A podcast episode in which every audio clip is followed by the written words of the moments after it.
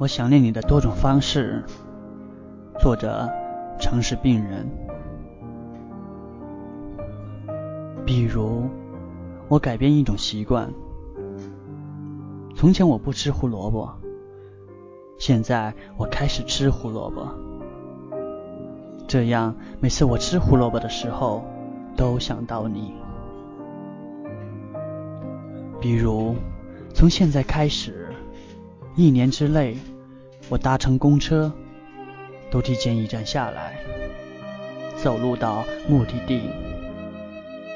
这样我可以慢下来，看看周围的人和树，还有店铺，他们沉默不语，我也是，因为我想到了你。比如。有一个词我永远都不用，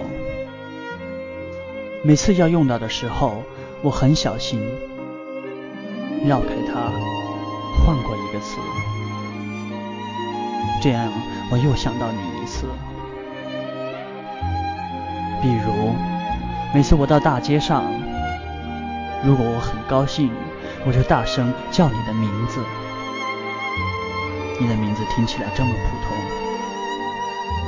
所以，我每次叫你，都会有人回过头来看我，以为我叫的是他们。他们也许对我笑，也许露出困惑的表情。我很高兴。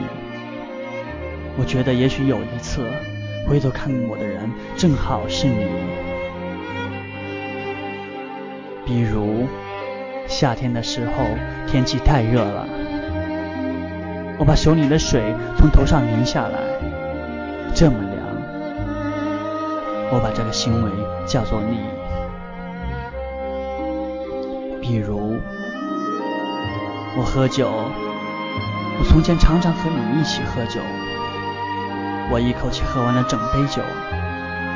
我把这个俗气而又常见的喝酒的方式，都宣称是和你喝酒时才用的。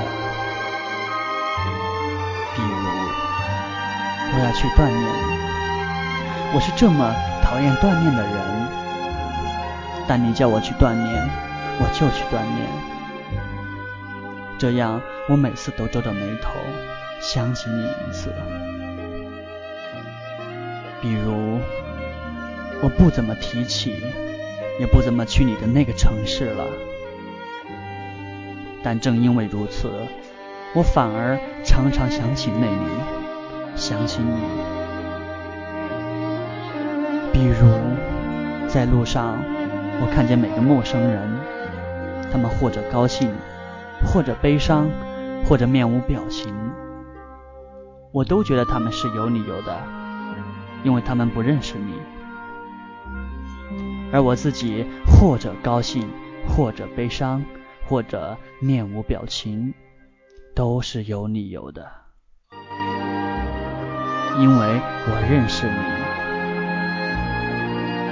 这样子随时随地都可能想起你。比如，我找到那些和我一样认识你的人，他们或者想起你，或者不想起你，但我知道都和你有关。不管我见到几个人，但至少都要想到你一次。比如，我阅读那些俗气的文文章，阅读那些高深的书，都有可能想到你，因为你就是这么无孔不入。既阅读俗气的书，又阅读高深的书。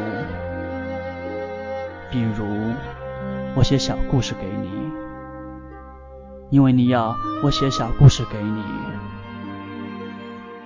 我始终都没有写，这次我终于写了。故事里的人和你有一点像，我每看一次就想到你一次。